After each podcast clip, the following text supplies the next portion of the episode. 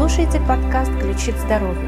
Это короткие беседы о главном, простые способы лечения и профилактики заболеваний, духовное здоровье и библейские методы исцеления. С вами Людмила Яблочкина, и в этом выпуске мы поговорим о том, как сохранить здоровье мозга и улучшить память. Напоминаю, что все наши подкасты составлены по материалам газеты «Ваши ключи к здоровью». Начнем с основных потребностей мозга. Это кислород и глюкоза. Без них мозг просто не может работать. Головной мозг потребляет в среднем в 10 раз больше кислорода, чем другие органы. Оставшись лишь на несколько минут без кислорода, нейроны начинают гибнуть. Чтобы улучшить поступление кислорода в мозг, необходимо дышать свежим воздухом, регулярно делать дыхательные упражнения, особенно если приходится вести малоподвижный образ жизни, выполнять аэробные физические упражнения, например, э, заниматься быстрой ходьбой. Следите и за здоровьем своих легких, избегайте употребления продуктов с высоким содержанием насыщенных жиров и холестерина. Старайтесь употреблять больше антиоксидантов. Немного позже поговорим об этом подробнее. Это улучшит состояние артерий и предотвратит их закупорку. Глюкоза – это основное топливо для нейронов. Без нее мозг не может работать. Но не все источники глюкозы хороши для мозга. Цельнозерновые продукты, они богаты растительной клетчаткой, которая регулирует скорость высвобождения глюкозы э, во время пищеварения и поддерживает ее количество в крови на необходимом уровне. Кроме того, они обладают низким гликемическим индексом, а это значит, что их потребление не вызывает резкого колебания сахара в крови. Белый хлеб, выпечка, сахар, очищенная мука бедны клетчаткой и обладают высоким гликемическим индексом, а значит вызывают резкие подъемы уровня глюкозы в крови, после которых следуют резкие спады. Для мозга важно, чтобы уровень глюкозы был постоянным. Чтобы улучшить подачу глюкозы в мозг, необходимо плотно завтракать, а завтрак должен состоять из цельнозерновых продуктов, корнеплодов, фруктов или бобовых. Такой завтрак гарантирует поступление глюкозы в мозг э, в течение всей половины дня, когда люди активно занимаются работой или учебой. Прием пищи по расписанию помогает поддерживать постоянный уровень глюкозы в крови, необходимый для хорошей работы мозга, и дает возможность устояться биологическим ритмом. Также дает возможность органам а, пищеварения получать необходимый отдых.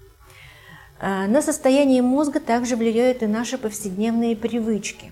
Особенно важно употреблять достаточно количество воды.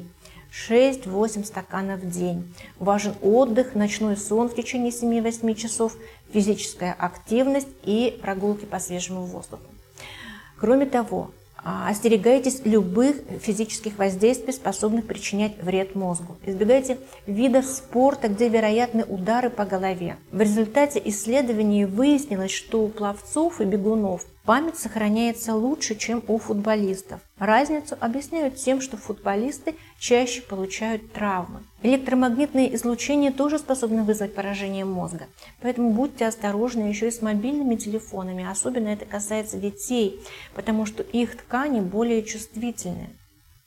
Наш мозг очень уязвим и для химических воздействий алкоголя, никотина, наркотиков. Будьте осторожны с употреблением кофе и других кофеиносодержащих напитков. Безалкогольные напитки, ряд средств для похудения, чай, особенно черный, некоторые лекарства могут содержать большое количество кофеина. А кофеин изменяет нормальную работу мозга и вызывает привыкание, сужает сосуды, что уменьшает переток крови и снабжение нейронов кислородом, вызывает бессонницу, а у детей беспокойство и гиперактивность. Кроме того, кофеин увеличивает предрасположенность к депрессии, паническим состояниям и другим психическим расстройствам. Еще одна химическая угроза мозгу – это свободные радикалы. Эти агрессивные частицы вызывают болезнь Альцгеймера – преждевременное старение и другие формы дегенерации мозга. Свободные радикалы можно легко нейтрализовать с помощью содержащихся в растениях антиоксидантов. Основные антиоксиданты – это витамин С, Е, флавоноиды, каротиноиды, такие как бета-каротин, провитамин А, алицин, содержащийся в чесноке, и другие фитовещества, содержащиеся в растительной пище и лекарственных травах. Лучший источник антиоксидантов – цветные овощи и фрукты.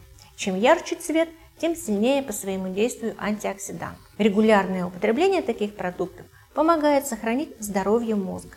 Среди продуктов, богатых антиоксидантами, особо выделяют гранатовый сок, чернику, лесные и садовые ягоды, семена кунжута и чеснок.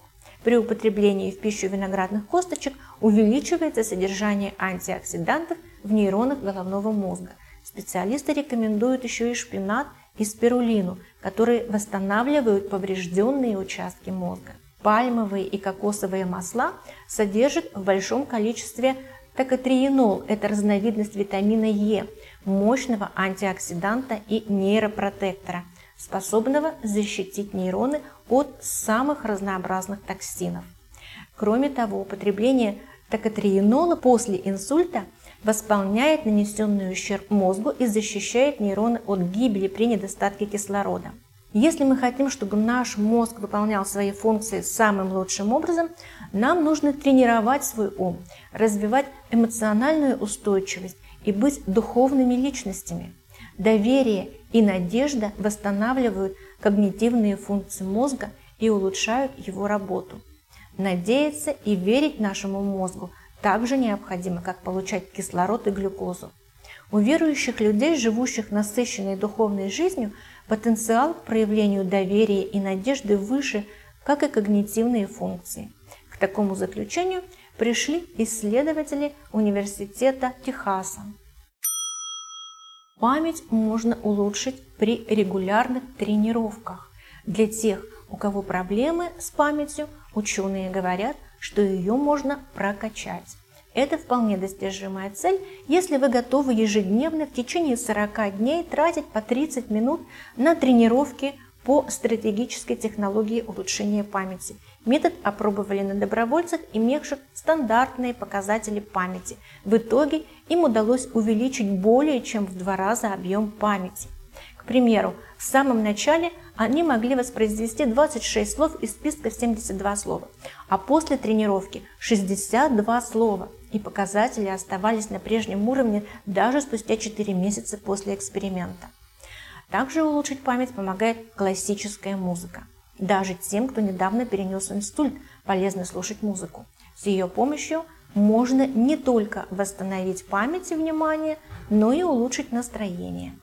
Ученые из Хельсинского университета провели исследование с участием 60 пациентов, недавно перенесших инсульт.